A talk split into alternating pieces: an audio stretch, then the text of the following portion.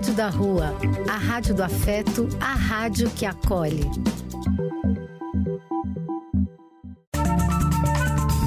Apoio: Casa de Vó, Banho para Geral e Instituto de Políticas Relacionais. Programa do Véio. A alegria do véio pulsando nas ruas, falando da vida, do amor e das pessoas.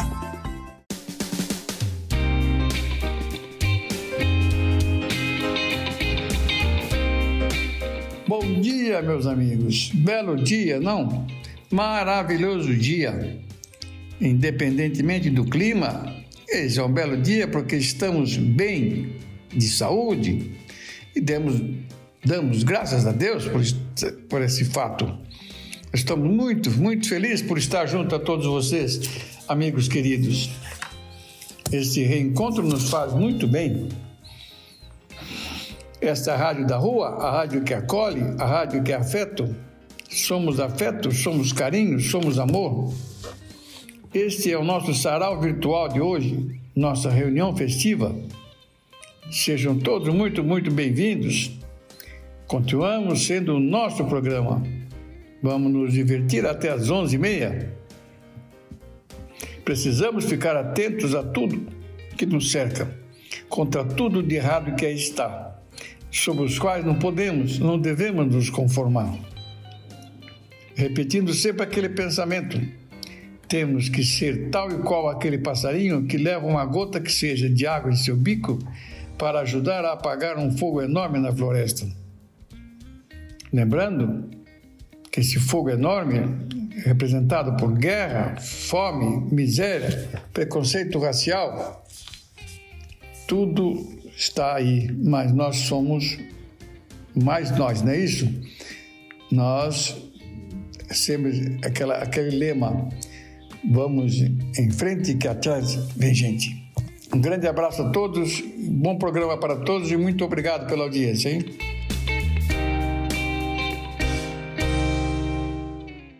Meus amigos, velho vai ler Jornal de dia 17, Folha de São Paulo. Exercícios físicos ajudam a melhorar a memória. Mostra estudo. Veja quais. A intensidade da prática afeta o tipo de lembrança episódica ou espacial, por exemplo, a ser fortalecida. Sugere publicação. Não é segredo que a prática regular de exercícios físicos traz muitos benefícios. Eles protegem contra o desenvolvimento de condições crônicas, como diabetes e doenças cardíacas.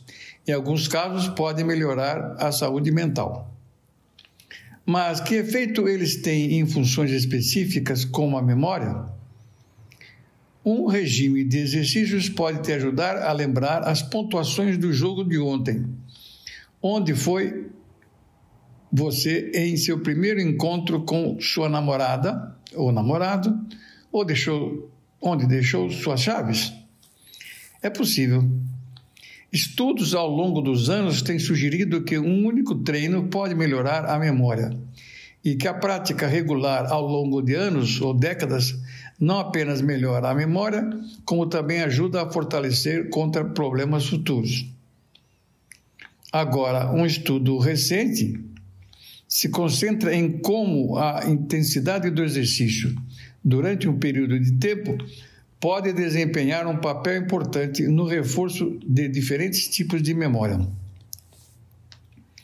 Sabemos que o exercício funciona, mas não sabemos quais variáveis de exercício o tornam mais eficaz disse o professor de fisioterapia e terapia ocupacional da Universidade McGill.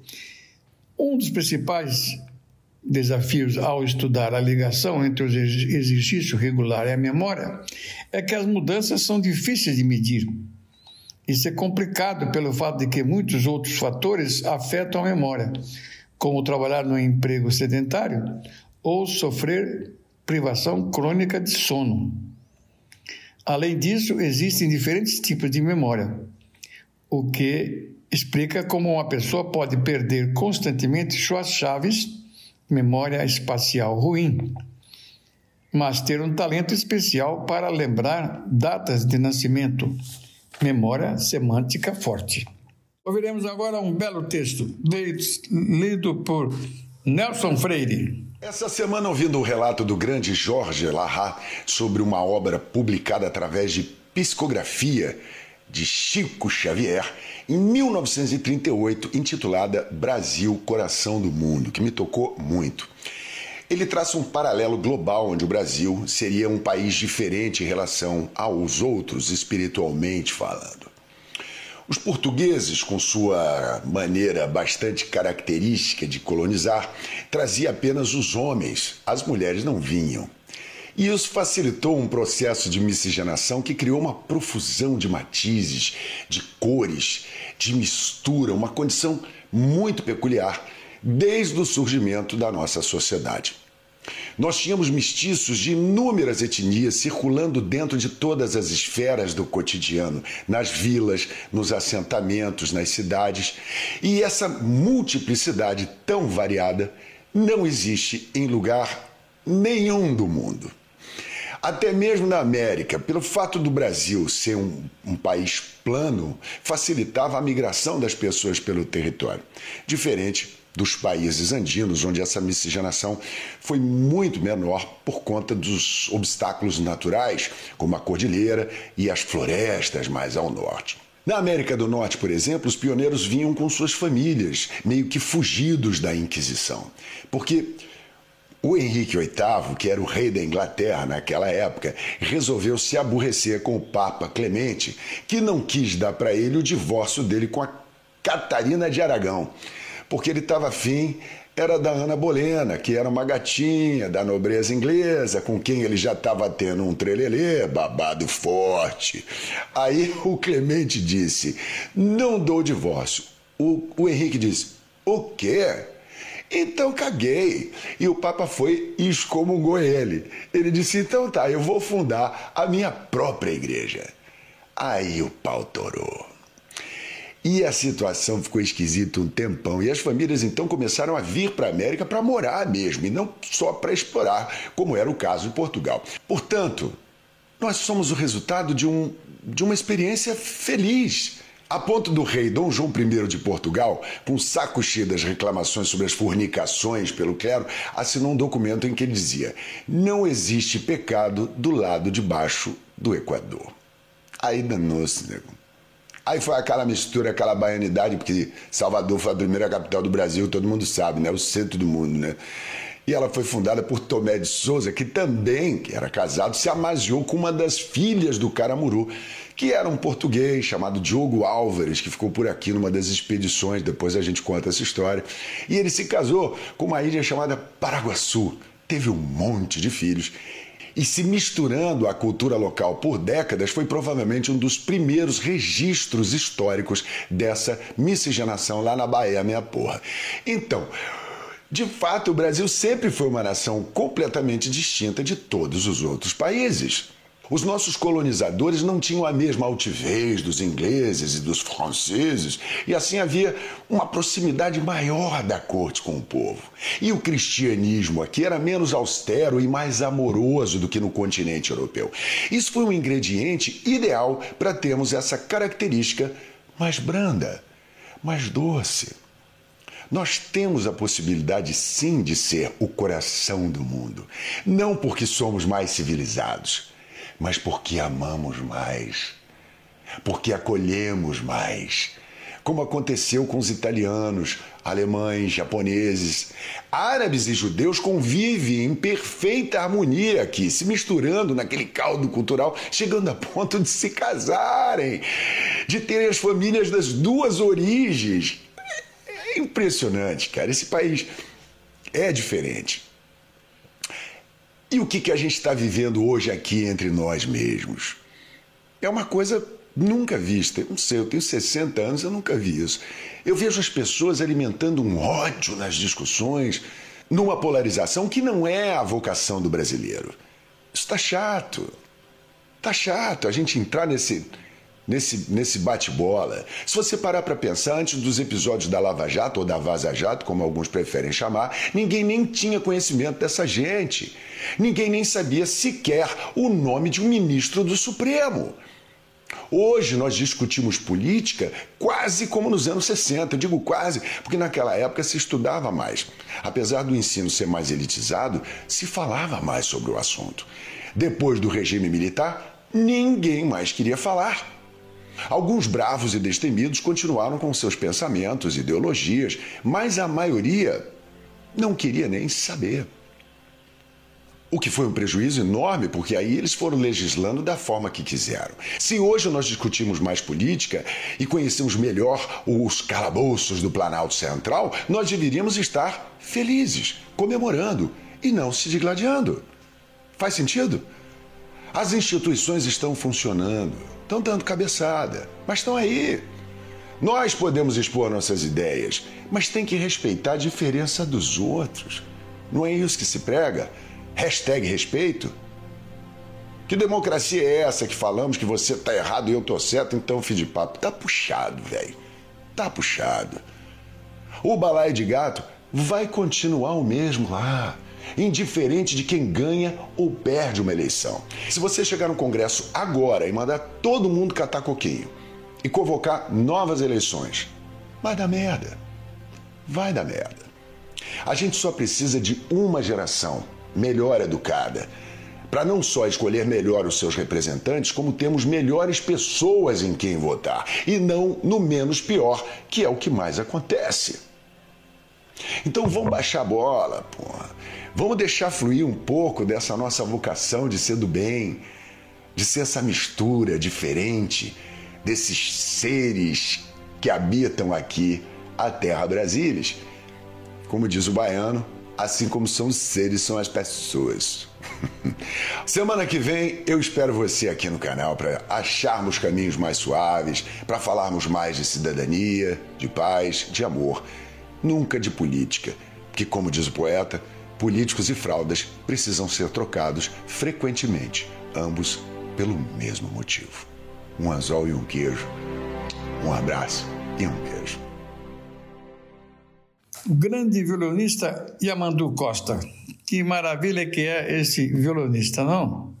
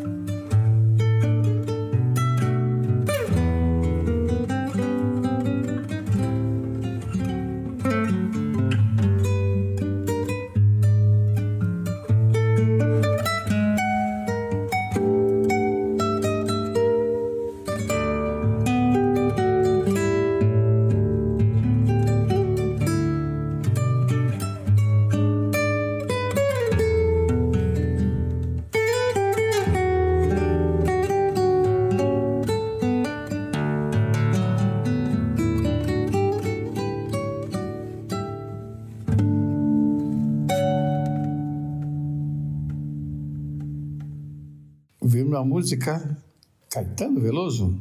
Gente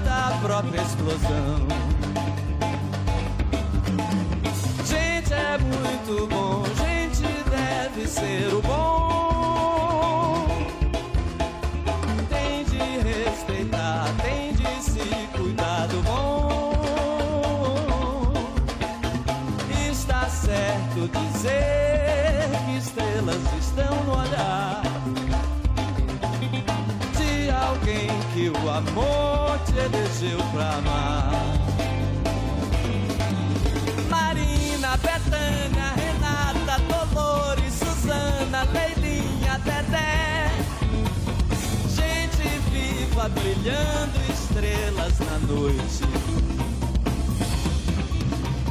Gente quer comer, gente quer ser feliz.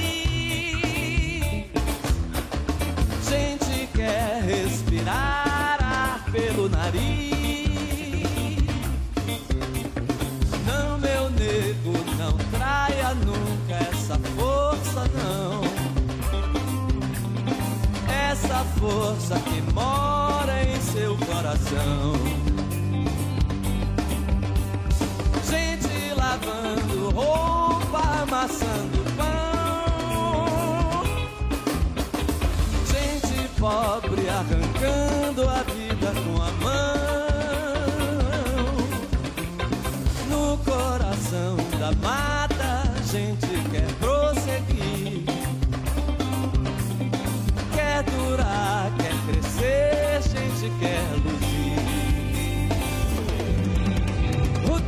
Rodrigo, Roberto, Caetano, Moreno, Francisco, Gilberto, João. Gente é pra brilhar, não pra morrer de fome. Gente deste planeta do céu de anil. Gente não entendo, gente nada nos viu. Espelho de estrelas, reflexos do esplendor. Se as estrelas são tantas, só mesmo amor. Maurício, Lucila, Gildade, Bonete, Agripino, Pracinha, Zezé. Gente, espelho da vida, doce mistério.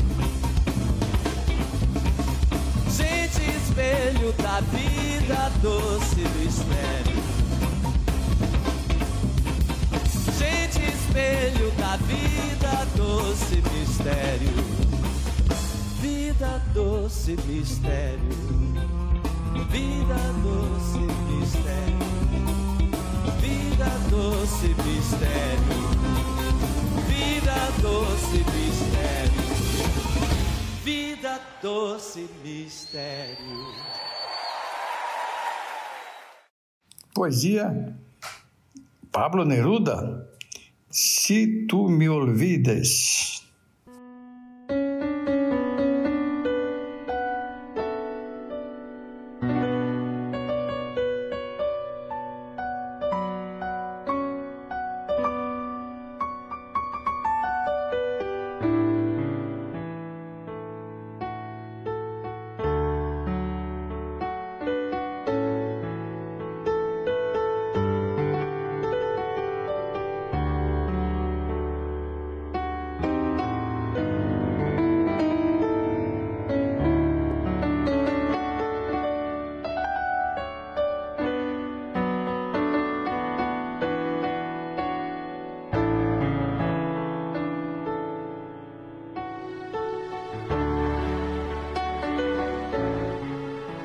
Quiero que sepas una cosa. Tú sabes cómo es esto. Si miro la luna de cristal, la rama roja del lento otoño en mi ventana, si toco junto al fuego la impalpable ceniza o el arrugado cuerpo de la leña, todo me lleva a ti, como si todo lo que existe, aromas, luz, metales, fueran pequeños barcos que navegan hacia las islas tuyas que me aguardan. Si a poco a poco dejas de quererme, dejaré de quererte poco a poco. Si de pronto me olvidas, no me busques, que ya te habré olvidado. Si consideras largo y loco el viento de banderas que pasa por mi vida y te decides a dejarme a la orilla del corazón en que tengo raíces, piensa que en ese día, a esa hora, levantaré los brazos y saldrán mis raíces a buscar otra tierra.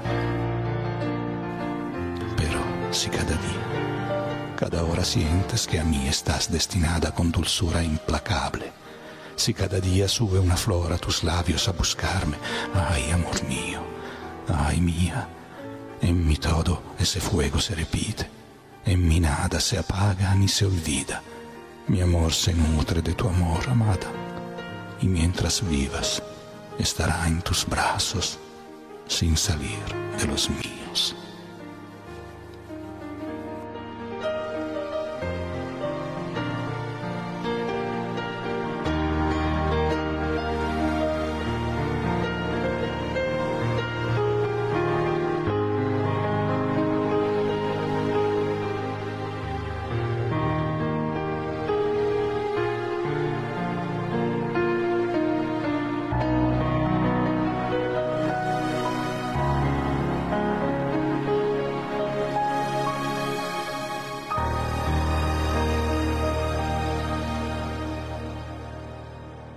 Uma música muito legal. Uma canção me trajo a rasta, Jorge Drexler.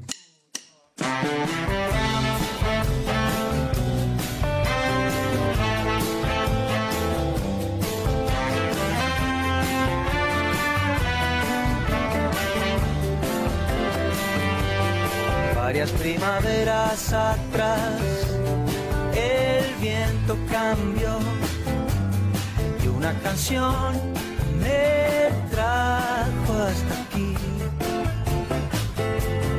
No fue más que un signo sutil que luego creció y una canción me trajo hasta aquí.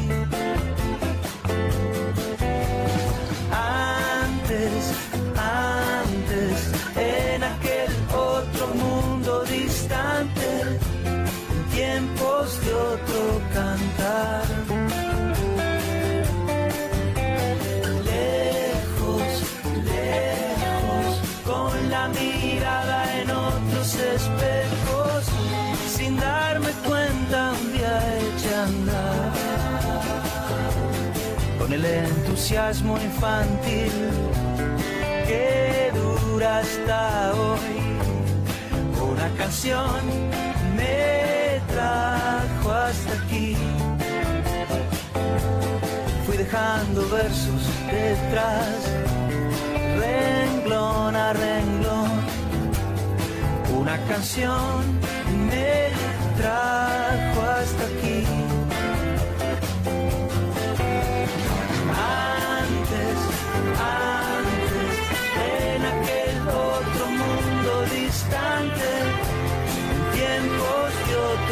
canta.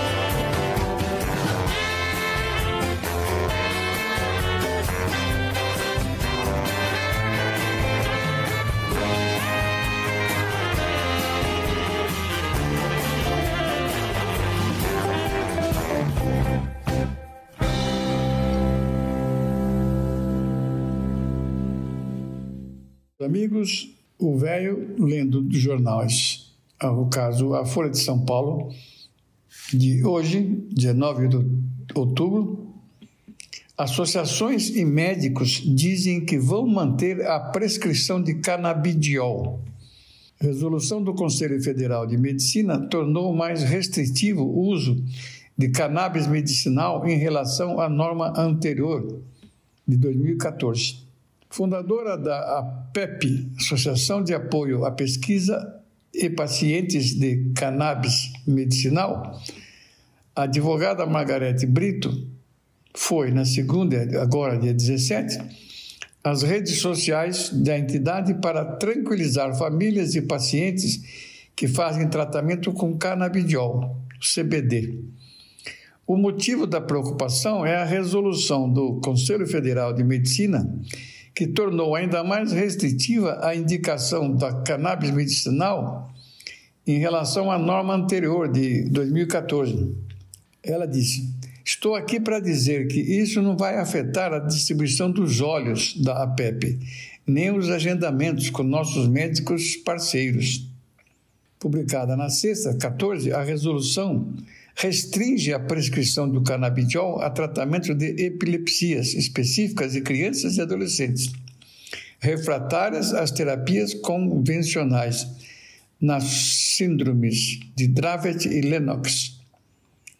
Mas há atualmente indicações de CBD e outros derivados da cannabis para mais de 20 condições médicas, entre as quais dor crônica, fibromialgia, Parkinson, Alzheimer e depressão. A prescrição ocorre no modo off-label.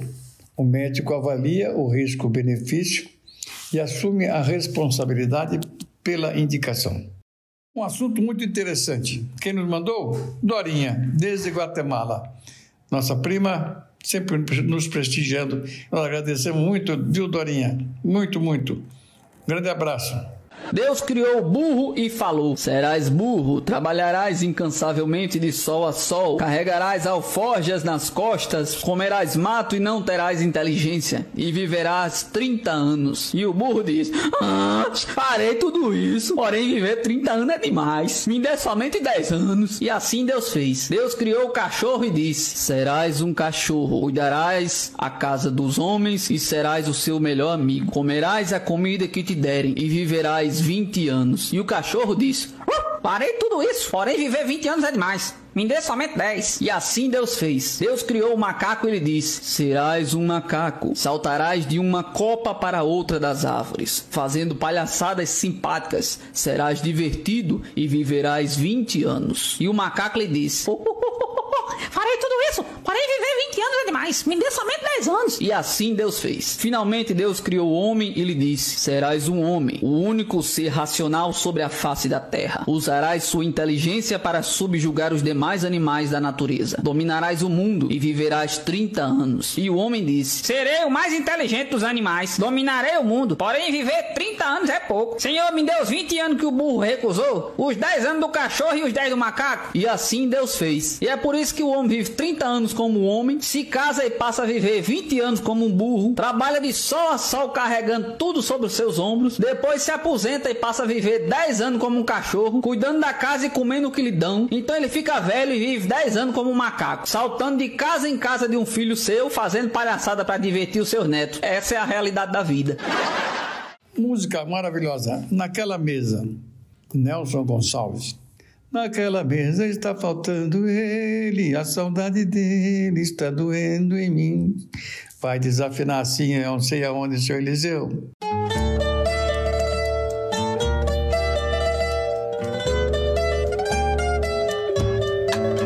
Naquela mesa ele sentava sempre e me dizia sempre o que é viver melhor. Naquela mesa ele contava histórias que hoje na memória eu guardo e sei de cor. Naquela mesa ele juntava gente e contava contente o que fez de manhã. E nos seus olhos era tanto brilho que mais que seu filho fiquei seu fã. Eu não sabia que doía tanto uma mesa num canto, uma casa e um jardim. Se eu soubesse quanto dói a vida, essa dor tão doída não doía assim.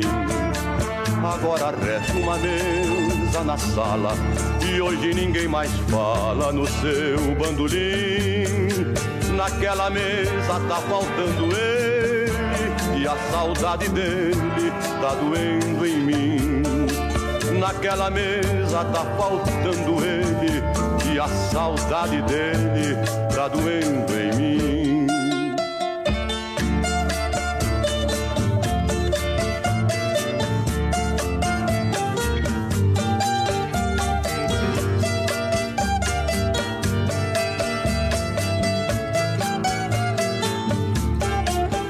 Agora resta uma mesa na sala e hoje ninguém mais fala no seu bandolim.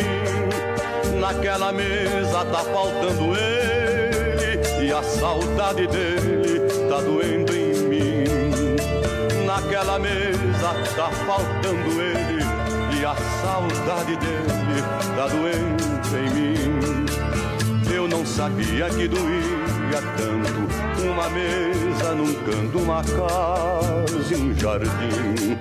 Se eu soubesse quanto dói a vida, essa dor tão doída não doía assim.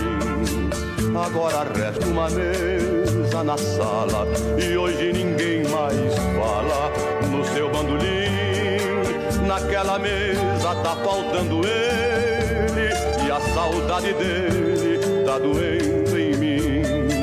Naquela mesa tá faltando ele e a saudade dele tá doendo em mim.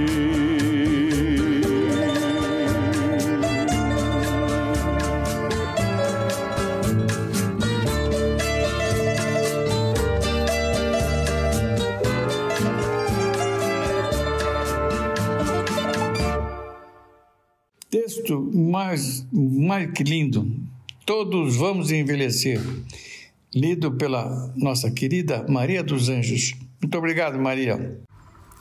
Bom dia, queridos amigos. Todos vamos envelhecer, querendo ou não, iremos todos envelhecer. As pernas irão pesar, a coluna doer, o colesterol aumentar. A imagem no espelho irá se alterar gradativamente e perdemos estatura, lábios e cabelos. A boa notícia é que a alma pode permanecer com o humor dos dez, o vício dos vinte e o erotismo dos trinta anos. O segredo não é reformar por fora, é acima de tudo renovar a mobília interior, tirar o pó, dar brilho, trocar o estofado, abrir as janelas, arejar o ambiente. Porque o tempo invariavelmente irá corroer o exterior. E quando ocorrer, o alicerce precisa estar forte para suportar. Erótica é a alma que se diverte, que se perdoa, que ri de si mesma e faz as pazes com sua história, que usa espontaneidade para ser sensual, que se despe de preconceitos, intolerâncias, desafetos. Erótica é a alma que aceita a passagem do tempo com leveza e conserva o bom humor, apesar dos vincos em torno dos olhos e o código de barras acima dos lábios.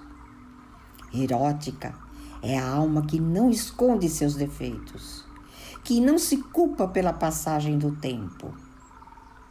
Erótica é a alma que aceita suas dores, atravessa seu deserto e ama sem pudores. Aprendam uma coisa: bisturi algum vai dar conta do buraco de uma alma negligenciada anos a fio. Obrigada, amigos, e até o próximo domingo. Tenham uma boa semana. E agora, um belo texto sobre meditação que nos mandou o nosso doutor Rubens Maciel. Muito obrigado, doutor Rubens. Olá a todos. Aqui é Rubens Maciel novamente. E hoje vamos falar sobre o que é meditação. Esse tema que está tão amplo e que muito pouca gente sabe ao certo o que é. Uh, meditação se refere a, a uma visão holística de saúde. As práticas de meditação têm seu início há mais de 5 mil anos atrás. Eu comecei em 1983 meu trabalho como psicoterapeuta de orientação psicanalítica e conheci há 15 anos a prática de meditação e com a qual fiz uma interface meditação e psicanálise. Meditação, em sua origem, significa familiarizar-se com a nossa mente e o nosso corpo, entendendo como eles funcionam e como criam nosso sofrimento. Ao olharmos as crianças, notamos sua espontaneidade, energia e alegria, qualidades que vamos perdendo com o passar dos anos. O ambiente em que nos desenvolvemos, primeiramente em nossa família de origem e depois na vida cotidiana, vão criando imagens sobre quem nós somos e nós passamos a acreditar nelas. Se esse ambiente foi principalmente no início da vida da criança, um lugar de desavenças, críticas, brigas, onde os pais eram extremamente imprevisíveis, esse ambiente cria na criança uma intensa ansiedade e procura de e a procura de como se comportar para que seus pais a amassem. Isso cria uma série de estratégias mentais que abafam a espontaneidade dos filhos. Isso se chama de falso self, um simulacro de comportamento que visa contra, controlar a opinião dos outros sobre si. Dentro dessa perspectiva, compreendemos que o sofrimento e as doenças têm o seu início na mente. Infelizmente, não somos educados para buscar o bem-estar, a alegria e o bom relacionamento e descobrirmos realmente quem somos nós. Mas a boa notícia é que esses conhecimentos milenares apontam para caminhos onde começamos a conhecer nossa mente inquieta, ansiosa, irritadiça e seus efeitos sobre nossas doenças, como pressão alta, problemas cardíacos, obesidade, ansiedade, depressão e outras buscando a introspecção e a análise sobre o que os nossos pais e a sociedade nos fizeram acreditar ser o caminho da realização, descobrimos que a ignorância da sociedade é muito grande e que começamos a aprender sobre a vida com maus professores familiarizando-nos com a mente inquieta, os pensamentos desligados entre si, vagueando entre o futuro e o passado, sem foco e sem direção, podemos começar a mudar, com determinação e disciplina, nossos hábitos disfuncionais e incrementar a busca pela paz, pela mente clara e por hábitos que vão transformando nossa saúde, nos trazendo alegrias e bem-estar. Sugiro a todos que desejem transformar seu sofrimento e desenvolver-se que procurem conhecer as práticas de meditação e que saibam que há muitas linhagens que não têm uma conotação religiosa. Que essas palavras possam beneficiar a muitos e até o próximo encontro. Amigos, este é uma poesia do velho.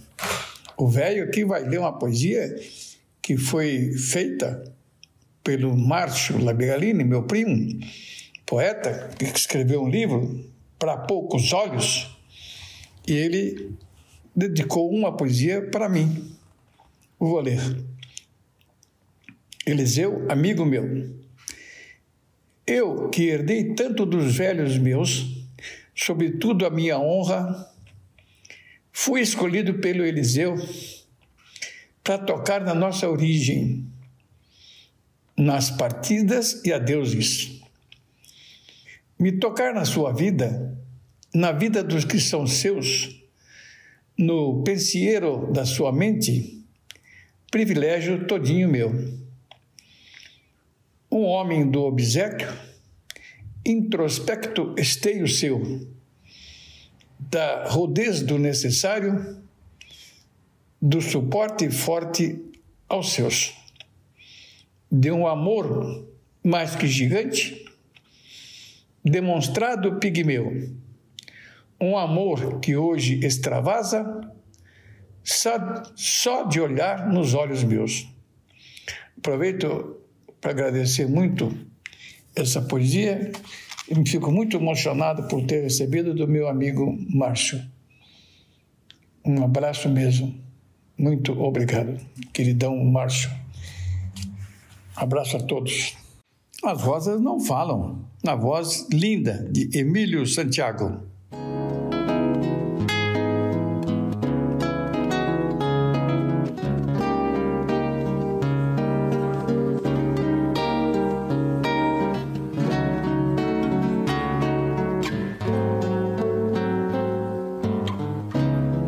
Bate outra vez com esperanças o meu coração. Vai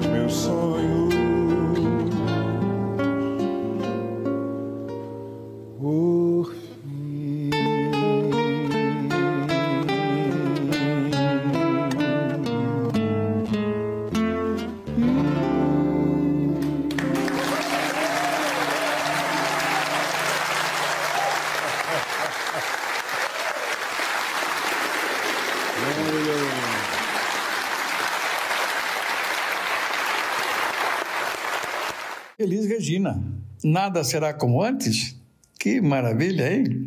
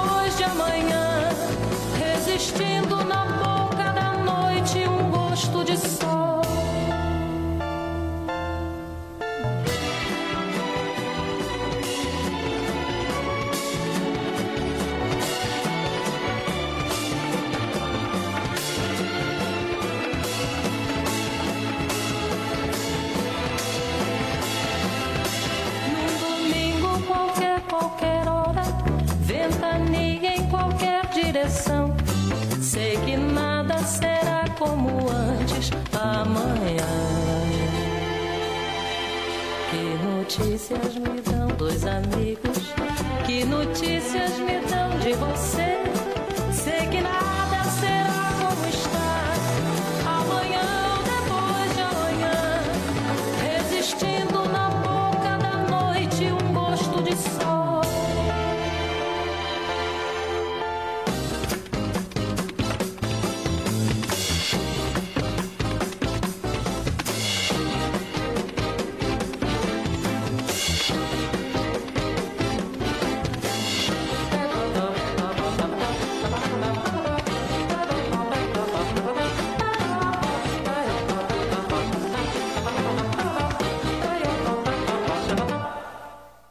música com Chico Buarco vai passar.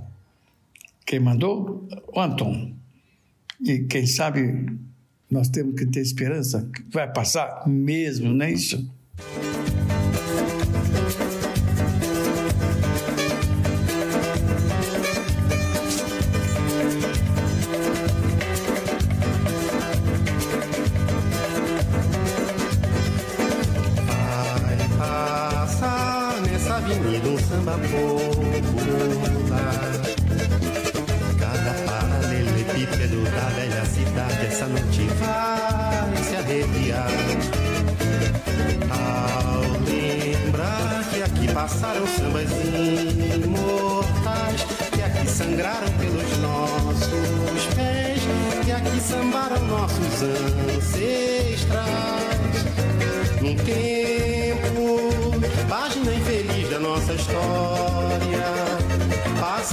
botada na memória das nossas novas gerações. Dormia a nossa pátria mãe tão distraída, sem perceber que era subtraída em tenebrosas transações.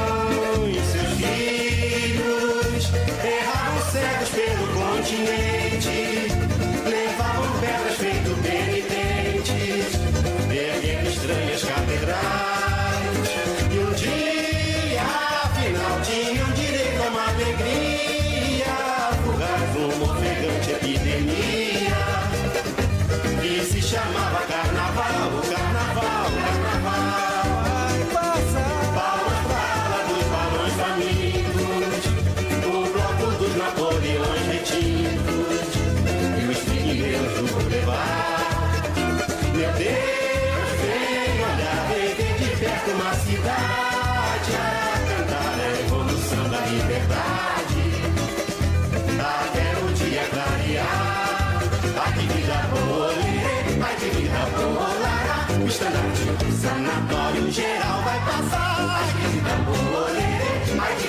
Alvorada, estará de sanatório geral. Vai passar.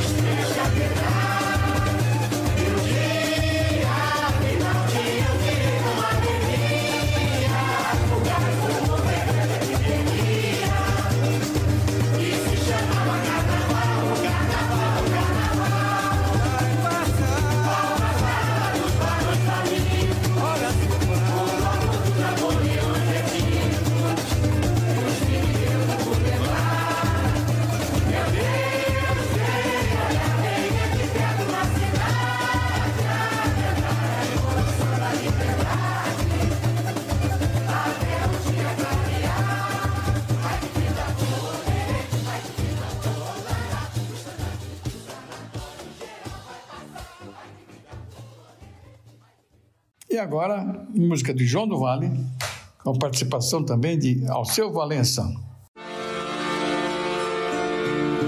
Carcará, lá no sertão, é um bicho que voa que nem avião.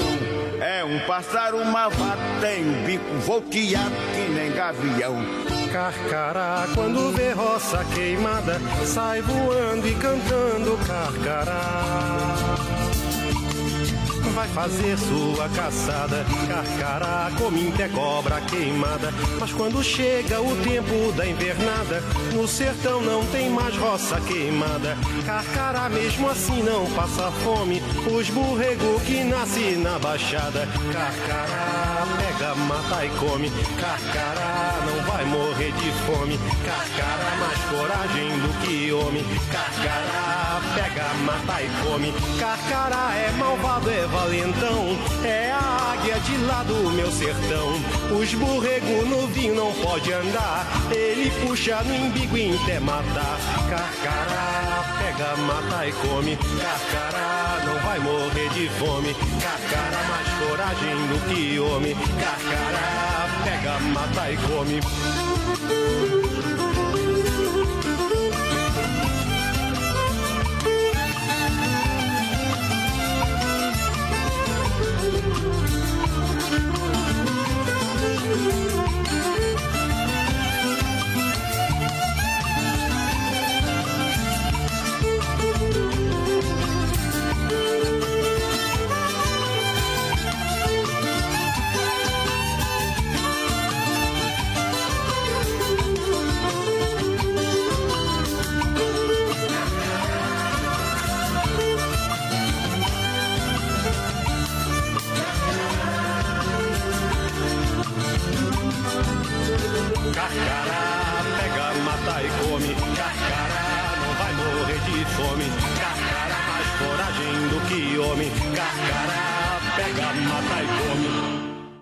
Vamos ouvir agora, na voz de Denise Fraga, umas considerações sobre o nosso momento atual. Quem mandou para nós foi a nossa colega Patrícia, a quem nós agradecemos. Muito obrigado, Patrícia. A Natália é uma mulher negra quilombola. Eu, Denise, atriz, sou uma mulher branca, classe média privilegiada. Eu jamais vou ter a dimensão do que é ser uma mulher negra. Eu jamais vou saber o que é ser a Natália. Mas a carta da Natália chegou na minha mão e eu queria, com a minha voz, tentar dar mais voz à Natália. Meu nome é Natália Teófilo, refugiada dentro do meu próprio país. Quilombola, 33 anos, feminista, negra, defensora dos direitos humanos, defensora da floresta em pé. Eu sou parte do povo floresta. Escrevo a você do exílio para o qual fui condenada junto a meu marido, o líder camponês Erasmo Teófilo, e nossos quatro filhos pequenos. Exílio não em Paris ou Londres, Nova York ou Berlim. Nosso exílio é dentro do Brasil, escondidos para que uma bala não arrebente nem a nossa cabeça nem a de nossas crianças. Foi assim que passamos essa eleição, escondidos para não morrer. E quando vimos o resultado, descobrimos a dor de saber que 51 milhões de brasileiros votaram naquele que nos condena ao horror de viver com um alvo desenhado em nossas cabeças por defender a Amazônia e a reforma agrária. Para mim existe o Brasil antes do golpe e o Brasil depois do golpe. Antes, nós estávamos experimentando um fio de democracia.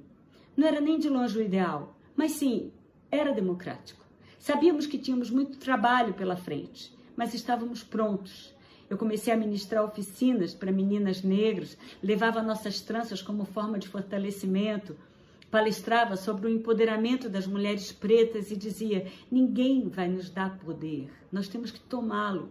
Precisamos estudar, precisamos abrir as portas e as janelas, precisamos ficar juntas, precisamos ser fortes, mas não fortes para aguentar trabalho braçal. Isso não, isso a gente já faz. Nós precisamos chegar aos lugares de tomada de decisão. E veio o golpe. O Brasil perdeu a sua primeira presidenta e eu perdi todos os meus trabalhos. Eu comecei a receber ajuda para comprar comida e remédio. Em dezembro de 2019, com menos de um ano do mandato de Jair, Bolsonaro, a barbárie já estava escancarada. A minha comunidade, o lote 96 de Anapu, no Pará, já havia enterrado dois grandes líderes da luta camponesa por reforma agrária. Aconteceu então a primeira tentativa de invasão da nossa casa e a primeira tentativa de assassinato de Erasmo, meu companheiro. Profundamente machucados pelas mortes recentes, nós estávamos ali, dentro de uma casa frágil, tentando proteger nossas vidas. Eu lembro que ele falou: Fica comigo.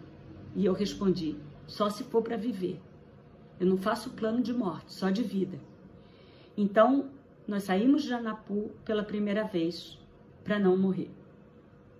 Era 17 de dezembro de 2019. Pela primeira vez na vida, Erasmo passou o Natal e o Ano Novo longe, longe dos seus pais. Erasmo chorou tanto que o meu peito aperta sempre que eu revisito essas lembranças. Depois daquela foram mais quatro retiradas e hoje nós estamos aqui refugiados. Nossos filhos pouco foram à escola. Nós sentimos muito medo que façam alguma coisa contra eles. Recentemente nós recebemos mensagens dizendo que tocariam no coração de Erasmo deixariam ele vivo, mas sem coração. Quando se fala em tirar o coração de alguém na nossa região, isso significa matar os filhos. Quando recebeu essa ameaça, Erasmo perdeu o chão. Se tocarem um dos meus filhos, eu não sei o que eu faço da minha vida, ele me disse. Pedimos uma reunião então com o Programa de Proteção a Defensores dos Direitos Humanos do Estado do Pará e com o Ministério Público Federal. E cá estamos refugiados enquanto os criminosos estão soltos. Qual é o nosso crime?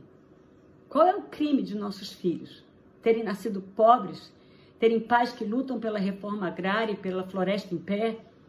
E cá estão nossos filhos sem direito à escola, encarcerados junto com seus pais, quando deveriam ah, estar brincando e socializando com outras crianças.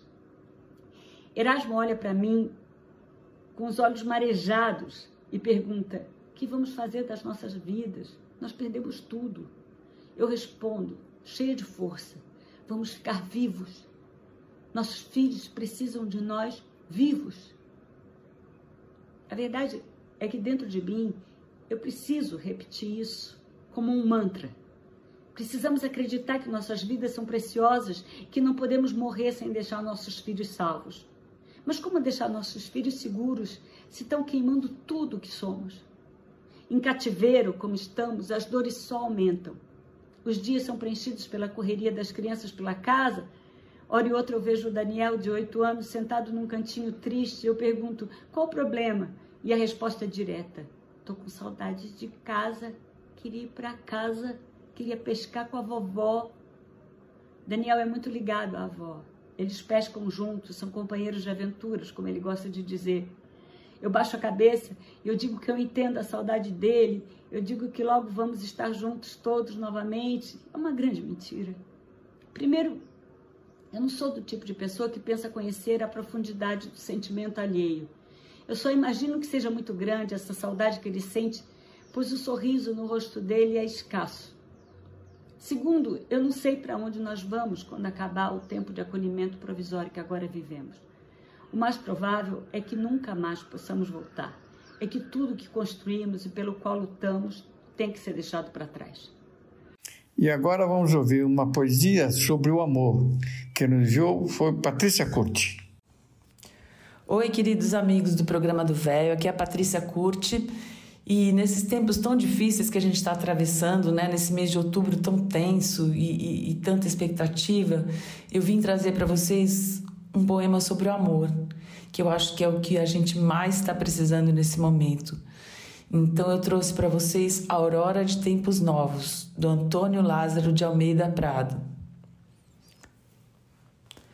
Dividamos o pão, o sonho, a aurora com alma solidária e mão aberta, que a urgência do tempo nos aperta e não suporta o amor, pausa ou demora.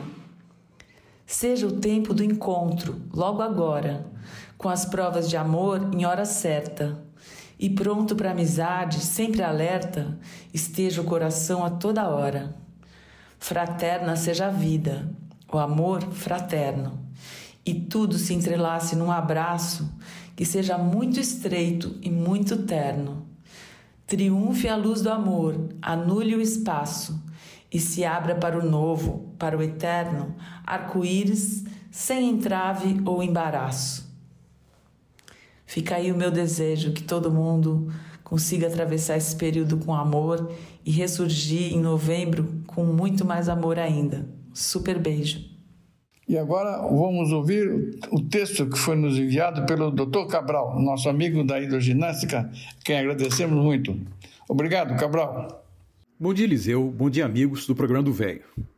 Hoje, dando continuidade aos 13 pontos para o envelhecimento com direitos, de autoria de Diego Félix Miguel, que é mestre especialista em gerontologia pela SBGG, e do Milton Roberto Fursti Krenit, que é médico geriatra, doutor em ciências pela Faculdade de Medicina da Universidade de São Paulo, vamos comentar os últimos três deles. 11. Combate e conscientização contra todas as formas de violência contra as pessoas idosas. Meu comentário. Cabe ao Estado, através de seu poder de polícia, atuar no combate à violência contra pessoas idosas, bem como promover campanhas de conscientização da população, divulgando deveres e direitos relacionados aos idosos e as formas de exercê-los.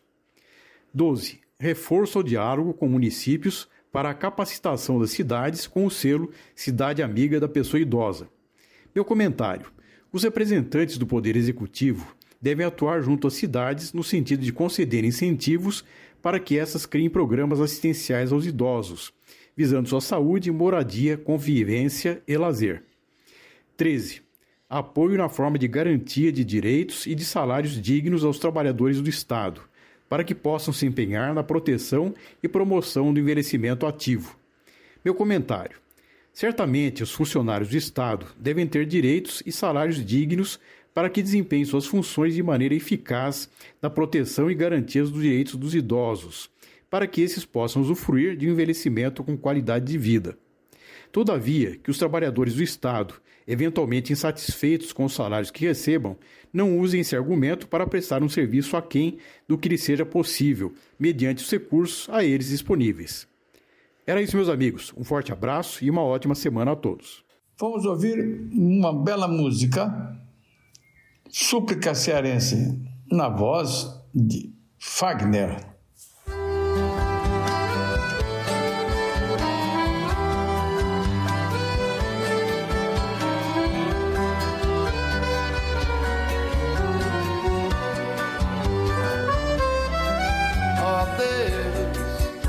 Perdoe esse pobre coitado que de joelhos rezou um bocado pedindo pra chuva cair sem parar. Meu Deus, será que o Senhor se zangou? E só por isso o sol se arretirou, fazendo cair toda a chuva que há. Senhor, eu pedi para o sol se esconder o tiquinho Pedi pra chover, mas chover de mansinho, pra ver se nascia uma planta no chão. Meu Deus, se eu não rezei direito, Senhor, me perdoe. Eu acho que a culpa foi desse pobre que nem sabe fazer oração. Deus perdoe eu encher meus olhos de água e ter lhe pedido cheio de mágoa pro sol inclemente se arretirar.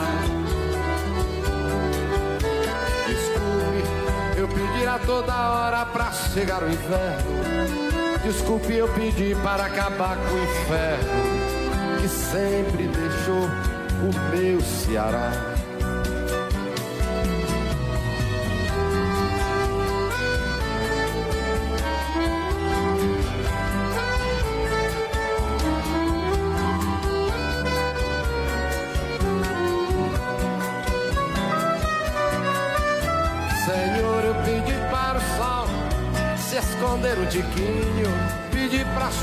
Mas chover de mansinho.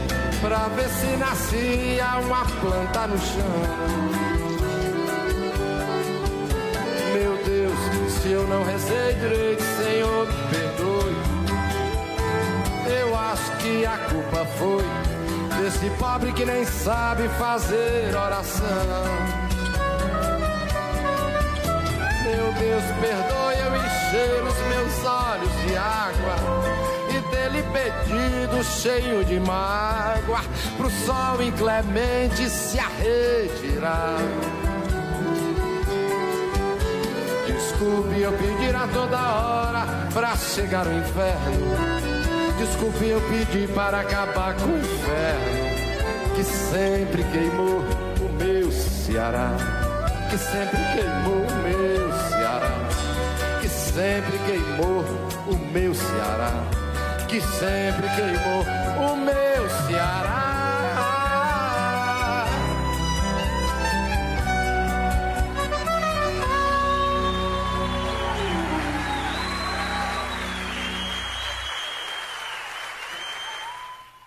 Uma música é muito legal, Menino Maluquinho.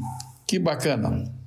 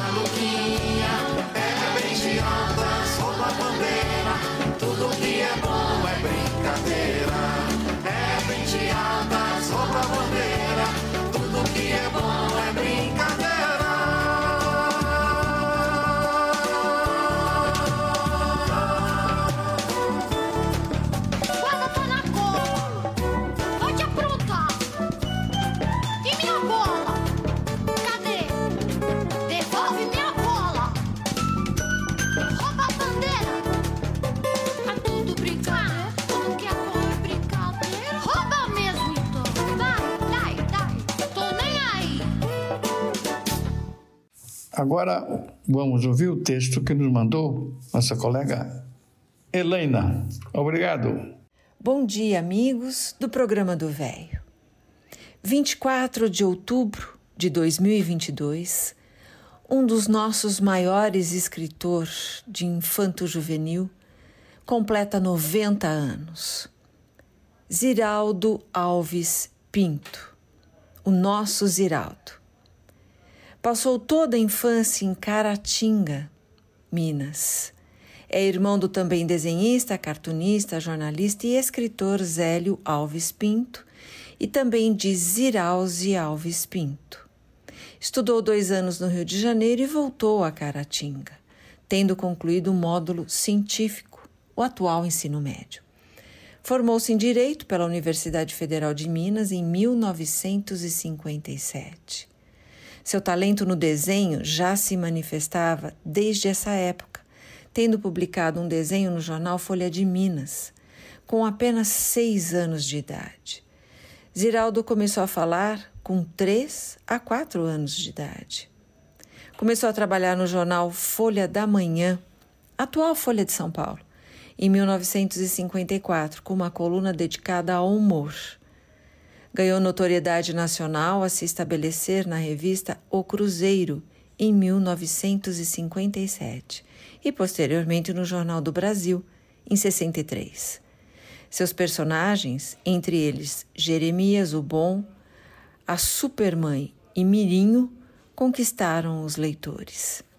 Em 1960, lançou a primeira revista em quadrinhos brasileira feita por um só autor, Turma do Pererê, que também foi a primeira história em quadrinhos, a cores, totalmente produzida no Brasil.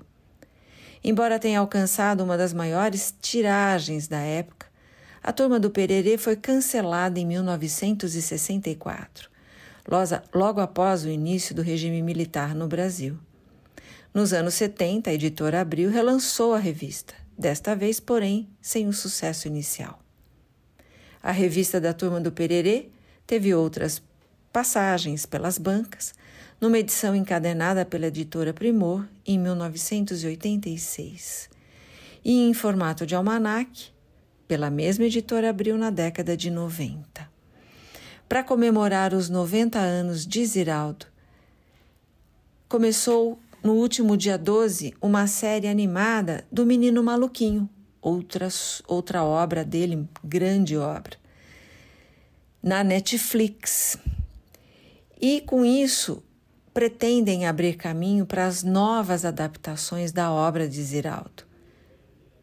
Ao todo, o escritor e desenhista tem mais de sete décadas de carreira, 8 milhões de exemplares vendidos, mas seu material foi pouco adaptado para outras mídias.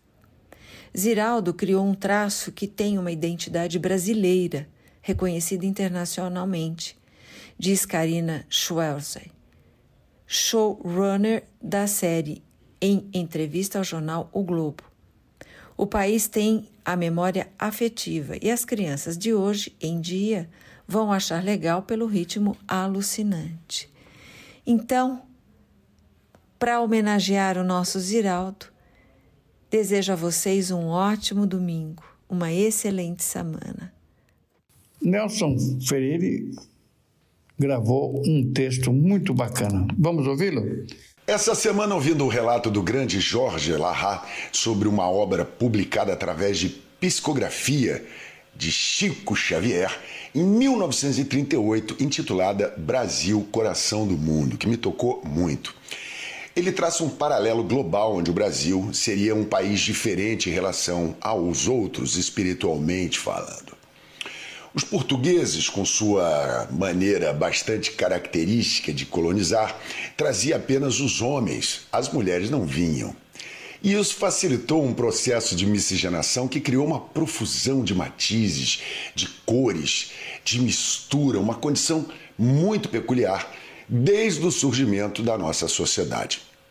Nós tínhamos mestiços de inúmeras etnias circulando dentro de todas as esferas do cotidiano, nas vilas, nos assentamentos, nas cidades, e essa multiplicidade tão variada não existe em lugar nenhum do mundo. Até mesmo na América, pelo fato do Brasil ser um, um, país plano, facilitava a migração das pessoas pelo território, diferente dos países andinos, onde essa miscigenação foi muito menor por conta dos obstáculos naturais, como a cordilheira e as florestas mais ao norte. Na América do Norte, por exemplo, os pioneiros vinham com suas famílias, meio que fugidos da Inquisição, porque O Henrique VIII, que era o rei da Inglaterra naquela época, resolveu se aborrecer com o Papa Clemente, que não quis dar para ele o divórcio dele com a Catarina de Aragão, porque ele estava afim era da Ana Bolena, que era uma gatinha da nobreza inglesa, com quem ele já estava tendo um trelelê, babado forte. Aí o Clemente disse: Não dou divórcio. O, o Henrique disse: O quê? Então caguei. E o Papa foi e excomungou ele. Ele disse: Então tá, eu vou fundar a minha própria igreja. Aí o pau torou. E a situação ficou esquisita um tempão. E as famílias então começaram a vir para a América para morar mesmo, e não só para explorar, como era o caso de Portugal. Portanto, nós somos o resultado de, um, de uma experiência feliz. A ponto do rei Dom João I de Portugal, com saco cheio das reclamações sobre as fornicações pelo clero, assinou um documento em que ele dizia: Não existe pecado do lado de baixo do Equador. Aí danou-se, nego. Aí foi aquela mistura, aquela baianidade, porque Salvador foi a primeira capital do Brasil, todo mundo sabe, né? O centro do mundo, né? E ela foi fundada por Tomé de Souza, que também, que era casado, se amaziou com uma das filhas do Caramuru, que era um português chamado Diogo Álvares, que ficou por aqui numa das expedições, depois a gente conta essa história. E ele se casou com uma ilha chamada Paraguaçu. Teve um monte de filhos e se misturando à cultura local por décadas, foi provavelmente um dos primeiros registros históricos dessa miscigenação lá na Bahia, minha porra. Então, de fato, o Brasil sempre foi uma nação completamente distinta de todos os outros países. Os nossos colonizadores não tinham a mesma altivez dos ingleses e dos franceses, e assim havia uma proximidade maior da corte com o povo. E o cristianismo aqui era menos austero e mais amoroso do que no continente europeu. Isso foi um ingrediente ideal para termos essa característica mais branda, mais doce. Nós temos a possibilidade sim de ser o coração do mundo, não porque somos mais civilizados mas porque amamos mais, porque acolhemos mais. Como aconteceu com os italianos, alemães, japoneses. Árabes e judeus convivem em perfeita harmonia aqui, se misturando naquele caldo cultural, chegando a ponto de se casarem, de terem as famílias das duas origens. É impressionante, cara. Esse país é diferente. E o que, que a gente está vivendo hoje aqui entre nós mesmos? É uma coisa nunca vista. Não sei, eu tenho 60 anos, eu nunca vi isso. Eu vejo as pessoas alimentando um ódio nas discussões, numa polarização que não é a vocação do brasileiro. Isso está chato. Está chato a gente entrar nesse, nesse, nesse bate-bola. Se você parar para pensar, antes dos episódios da Lava Jato ou da Vaza Jato, como alguns preferem chamar, ninguém nem tinha conhecimento dessa gente. Ninguém nem sabia sequer o nome de um ministro do Supremo. Hoje nós discutimos política quase como nos anos 60. Eu digo quase, porque naquela época se estudava mais. Apesar do ensino ser mais elitizado, se falava mais sobre o assunto. Depois do regime militar, ninguém mais queria falar. Alguns bravos e destemidos continuaram com seus pensamentos, ideologias, mas a maioria não queria nem saber. O que foi um prejuízo enorme, porque aí eles foram legislando da forma que quiseram. Se hoje nós discutimos mais política e conhecemos melhor os calabouços do Planalto Central, nós deveríamos estar felizes, comemorando e não se digladiando. Faz sentido? As instituições estão funcionando, estão dando cabeçada, mas estão aí. Nós podemos expor nossas ideias, mas tem que respeitar a diferença dos outros. Não é isso que se prega? Hashtag respeito? Que democracia é essa que falamos que você tá errado e eu tô certo, então fim de papo? Tá puxado, velho. Tá puxado. O balaio de gato vai continuar o mesmo lá indiferente de quem ganha ou perde uma eleição. Se você chegar no Congresso agora e mandar todo mundo catar coquinho e convocar novas eleições, vai dar merda. Vai dar merda. A gente só precisa de uma geração melhor educada para não só escolher melhor os seus representantes, como temos melhores pessoas em quem votar e não no menos pior, que é o que mais acontece. Então vamos baixar a bola, porra. Vamos deixar fluir um pouco dessa nossa vocação de ser do bem, de ser essa mistura diferente desses seres que habitam aqui a terra Brasília. Como diz o baiano, assim como são os seres, são as pessoas. Semana que vem eu espero você aqui no canal para acharmos caminhos mais suaves, para falarmos mais de cidadania, de paz, de amor, nunca de política, que como diz o poeta, políticos e fraldas precisam ser trocados frequentemente, ambos pelo mesmo motivo. Um anzol e um queijo. Um abraço e um beijo. E agora a música que foi enviada por Cabral. Obrigado, Cabral.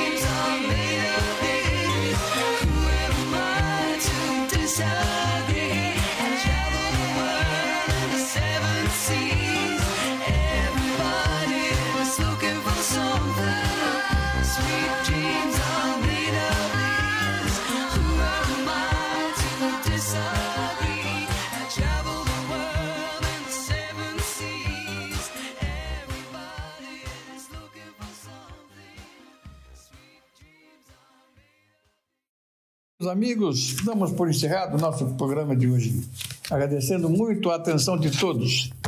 Muito, muito, muito, muito bom dia para vocês, um bom final de domingo, que tenhamos uma semana maravilhosa. Muitíssimo agradecido por todos, pela atenção de todos vocês, pela audiência. Só temos a agradecer muitíssimo. Obrigado. Um grande abraço a todos. Felicidades.